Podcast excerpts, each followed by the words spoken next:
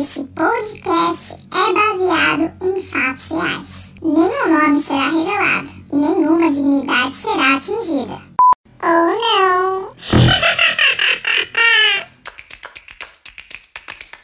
Olá, Miglis! Bem-vindos a mais um Migliscast. Bom, pessoal, hoje eu vou falar de uma das pessoas que é assim, acho que ela é a maior responsável pelas histórias mais loucas que eu já vivi.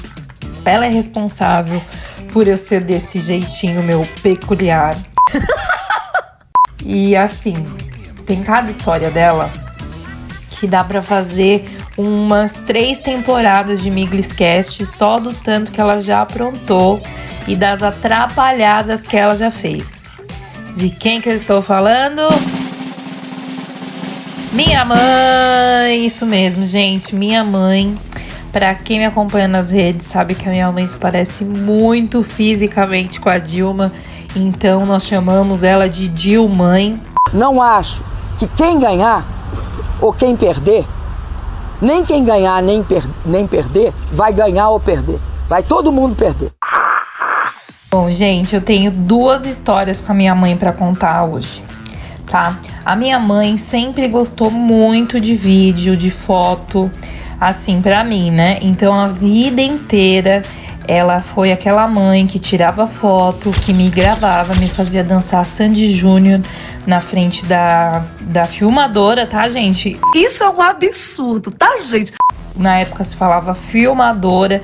Meu pai tinha uma câmera enorme da Panasonic com uma fita nos anos 90. Quem é dos anos 90 vai lembrar disso. E minha mãe me gravava, me filmava, tudo. E depois ela reclamou que eu fui fazer rádio e TV, né? Por que será? Enfim, né? Isso é pauta para um outro Migliscast. Mas no de hoje, a minha mãe sempre acompanhou toda a minha vida, sempre registrou muito. E não foi diferente na minha formatura do prézinho, né? É, quando, a gente, quando eu ia sair do pré e ir para uma outra escola, então foi um momento que eu, lógico, já fazia muito drama, porque eu não queria largar do prézinho conhecer uma nova escola, já tava aquele caos. Mas enfim, né? E aí minha mãe sempre foi aquela mãe que tava com a câmera na escola, que gravava, ela até vendia umas fitas para as outras mães, porque ela gravava, já gravava todo mundo e fazia uns rolos lá. E aí, nessa formatura, que eu lembro até hoje, eu cantei a música da Sandy Júnior.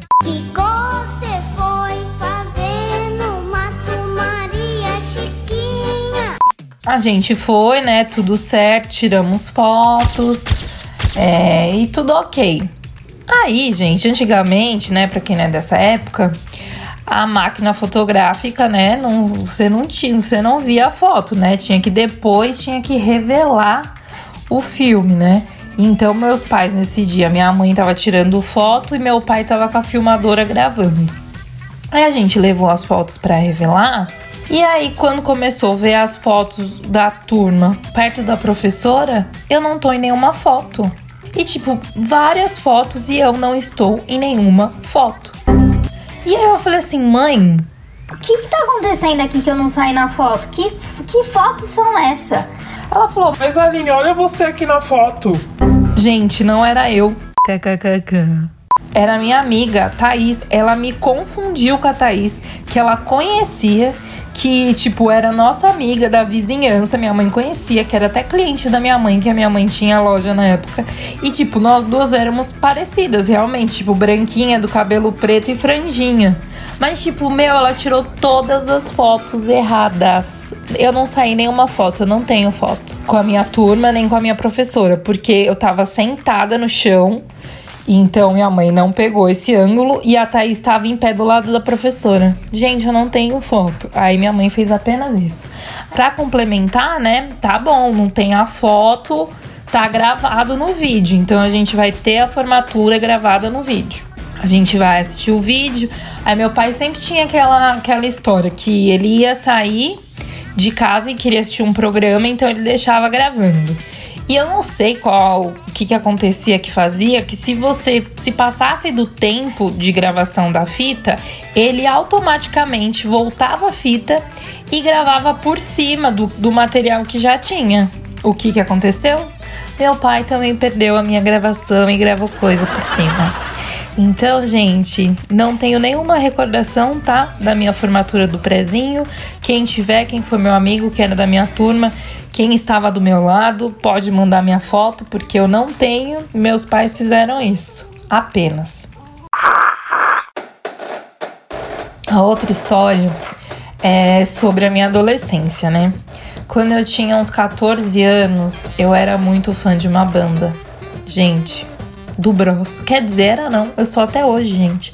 Até hoje, quando eu tô triste, eu coloco as músicas deles pra eu ficar feliz.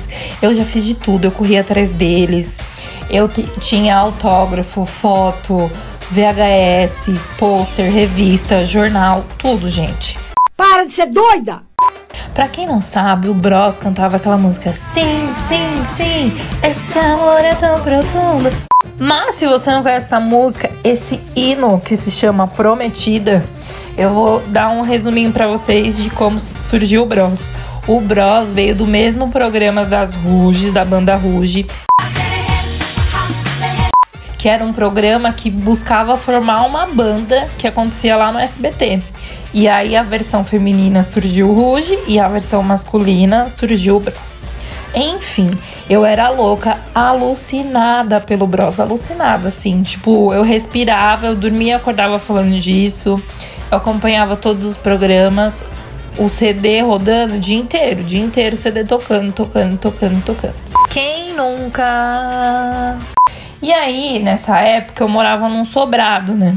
E minha mãe tava passando por um momento sei lá, acho que ela tava um pouco conturbada, tava passando por problema financeiro e eu, tipo, na adolescência nem aí pra nada, né? Quero saber, tô nem aí o que, que tá acontecendo, não tô percebendo nada.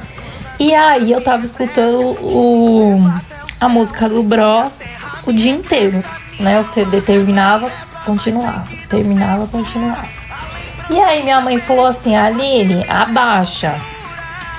E eu não fui, fingi que não escutei. Aline, abaixa. Também não fui. Na terceira, gente, o que a minha mãe fez? Ela pegou o rádio lá no segundo andar do meu quarto e jogou na churrasqueira, lá no terraço da casa. Ela simplesmente fez isso porque eu não desliguei o som e ela falou que não aguentava mais e jogou o rádio lá de cima. Eu, né, uma pessoa muito afrontosa, Sou bem debochada e afrontosa assim, bicuda. Fui lá no quintal olhar o rádio. Aí, nossa, já tava sem o tampo. A alça dele de segurar aqueles rádios redondos que tem alça para segurar quebrada. Aí eu falei: Meu, eu não tô acreditando que a minha mãe fez isso, que ela jogou o meu rádio. Eu não tô acreditando. Gente, Deus é tão bom comigo, que Ele tá sempre comigo, que eu liguei o rádio na tomada e ele funcionou. Gente, vocês não têm noção da cara da minha mãe quando esse rádio funcionou. Era uma mistura de ódio e ela queria rir e ela não riu. Então, tipo, ela tava com uma cara de ódio e segurando a risada. E foi impagável, gente, porque eu falei: Tá vendo? Você tentou quebrar meu rádio, mas você não conseguiu. E, gente, ela não deu risada na hora, de tanta raiva que ela ficou, mas ela queria rir e ela não deu o braço a torcer. Bem a cara da minha mãe. Mas hoje em dia a gente dá muita risada dessa história, de lembrar desse caos. De vez em quando eu me pego escutando Bros. A minha mãe, quando escuta, ela sente até arrepios. Ai, gente, mas é uma fase muito gostosa, né? Eu morro de saudade dessa época. É isso, gente. Ficamos por aqui. Se você gostou dessa história de hoje, compartilha com seus amigos, siga aqui no Spotify, siga no Instagram, arroba Miglescast. Tem alguns episódios também que estão sendo disponibilizados pelo IGTV. E bora, né, gente? Bora ser feliz. Um beijo! Miglescast.